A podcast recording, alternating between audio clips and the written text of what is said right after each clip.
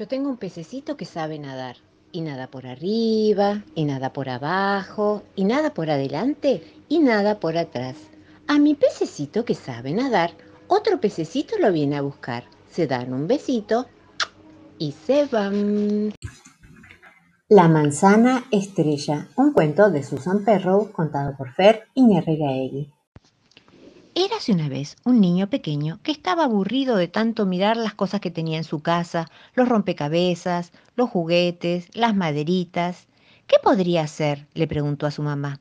La madre sabía cosas hermosas que podían hacer los niños pequeños. Entonces le dijo, deberías ir de viaje a buscar una casita roja, sin ventanas, sin puertas y con una estrella escondida en su interior. Los ojos del niño se abrieron de par en par. ¡Ay, pero ¿y dónde la puedo encontrar? Sigue la calle, pasa a la casa del granjero, sube la colina arriba, pero recuerda que cuando la encuentres tienes que traerla para que yo la vea. Así que el niño salió de casa. Era un hermoso día de otoño. Brillaba el sol en un cielo azul y se sentía muy bien de vivir una aventura. Bajó la calle saltando y cantando para sí mismo. No había ido muy lejos cuando vio al granjero al lado de su campo de trigo. Disculpe, señor granjero, dijo el niño, ¿podría usted decirme ¿Dónde puedo encontrar una casita roja, sin ventanas, sin puertas y con una estrella dentro? Bueno, dijo el granjero, la verdad es que viví muchos años en este lugar y nunca he visto una casa semejante. Pero me parece que le podrías preguntar a la abuela, porque seguramente ella puede ayudarte. El niño siguió calle abajo buscando la casa de la abuela. Pronto la encontró y le preguntó, Disculpe, abuela, ¿podría usted decirme dónde puedo encontrar una casita roja sin ventanas, sin puertas y con una estrella escondida en su interior? Ay, suspiró la abuela. ¿Cómo me gustaría a mí saber dónde hay una casita así? Podría estar calentita por las noches y la estrella daría una hermosa luz en su interior. Tendrías que preguntarle al viento que recorre todos los lugares del mundo. Así fue que el niño continuó su viaje en busca del viento y empezó a subir la colina. No había ido muy lejos cuando el viento vino a su encuentro. Sopló una vez sobre su cabeza y una vez más y otra vez más. Disculpe, señor viento, dijo el niño, ¿podría usted decirme dónde puedo encontrar una casita roja, sin ventanas, sin puertas y con una estrella escondida en su interior? Bueno, el viento parecía reírse y decir, sígueme. Y sopló hacia lo alto de la colina donde crecía el manzano. Sopló una vez sobre el manzano. Sopló otra vez. Y una vez más. Y desprendió una manzana de la rama que fue a caer sobre el pasto, debajo del árbol. Cuando el niño alcanzó la cima de la colina, se inclinó y recogió la manzana. La sostuvo en sus manos y la miró atentamente. Era redonda y roja. No tenía ventanas ni puertas, pero tenía un tallo en lo alto que parecía una chimenea. Me pregunto, dijo el niño, y sacó de su bolsillo una navaja, y con él cortó la manzana por la mitad. Cuando separó las dos mitades, vio contento que escondida adentro había una estrella. Gracias, señor viento, dijo el nene. De nada, susurró el viento, y el niño llevó su casita roja sin ventanas y sin puertas y con una estrella escondida en su interior todo el camino de regreso hacia su casa para enseñársela a su mamá. Una señora iba muy de paseo, rompiendo los faroles con su sombrero. Al escuchar los ruidos, salió el gobernador a preguntarle a la señora por qué ha roto ese farol. Y la señora dijo, pues yo no he sido, ha sido mi sombrero por distraído. Si ha sido su sombrero, una multa pagará para que aprenda su sombrero a caminar por la ciudad.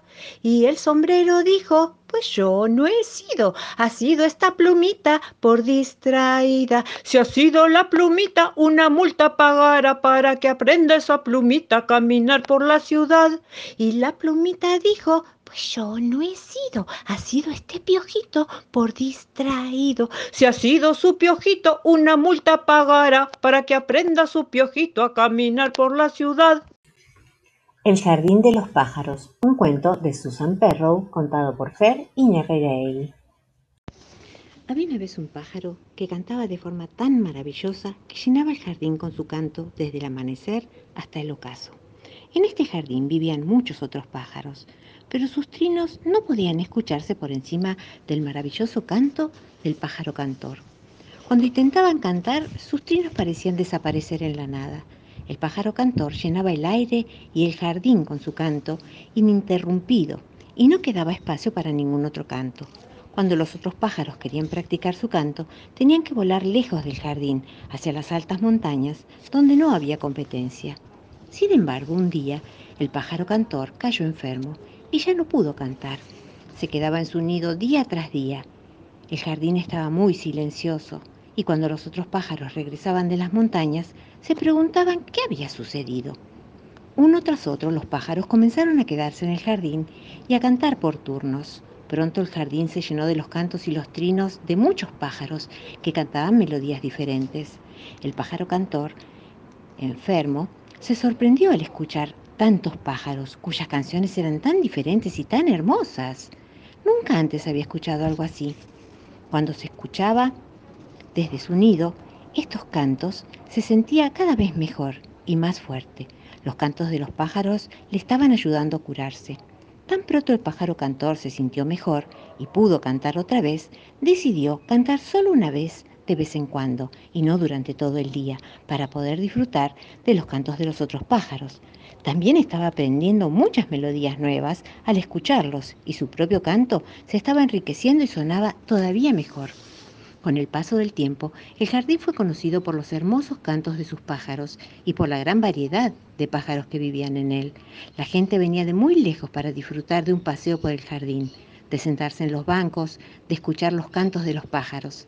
Algunos incluso encontraban la salud en aquel maravilloso lugar. En Belén ha nacido un niño con tres pecas en la nariz.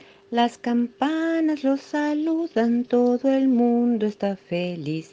Tra la la, qué felicidad, reír y cantar para Navidad. Cuando vengan los Reyes Magos, yo no sé qué van a decir, porque no tiene zapatos ni siquiera un escarpín. Su mamá, la Virgen María, se pasea por el jardín con mantilla de rocío y corona de jazmín. San José en la carpintería toca el bombo y el tamboril, tiene barba de viruta y bigote de acerrín. Tra la la, qué felicidad, reír y cantar para Navidad. Tra la la, qué felicidad, reír y cantar para Navidad. Navidad con Maisie, un cuento de Lucy Guzán, contado por Fer Iñarreiraegui. Era Nochebuena y nevaba. Nevaba en casa de Maisie, nevaba en la casa de Rodrigo, nevaba en la casa de Tula, nevaba en la casa de Flor, nevaba encima de Pepo, el elefante que iba caminando hacia la casa de Maisie.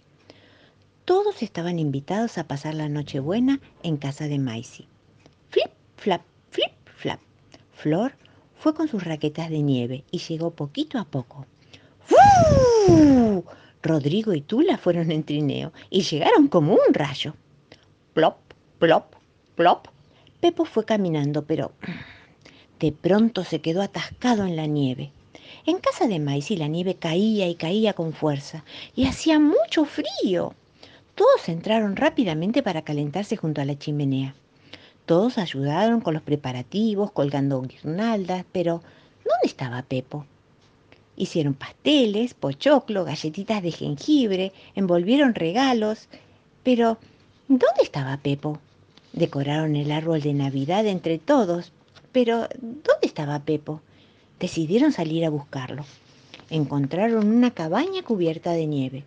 Encontraron un arbusto cubierto de nieve encontraron nieve cubierta de nieve.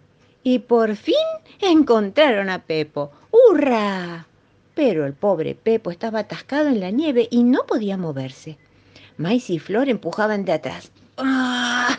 Mientras Rodrigo y Tula tiraban con fuerza desde adelante. Uno, dos, tres. Pero nada. Pepo seguía atascado. Entonces Maisy tuvo una gran idea y fue a buscar su tractor. Uno, dos y tres. Y con la ayuda de una soga y el tractor, ¡plop! Por fin liberaron a Pepo. Esa noche se reunieron todos alrededor del árbol para celebrar la Navidad. Los cinco amigos cantaron villancicos y Pepo cantó más fuerte que ninguno. Navidad, Navidad, blanca Navidad, la alegría de este día hay que festejar. Navidad, Navidad, llega Navidad.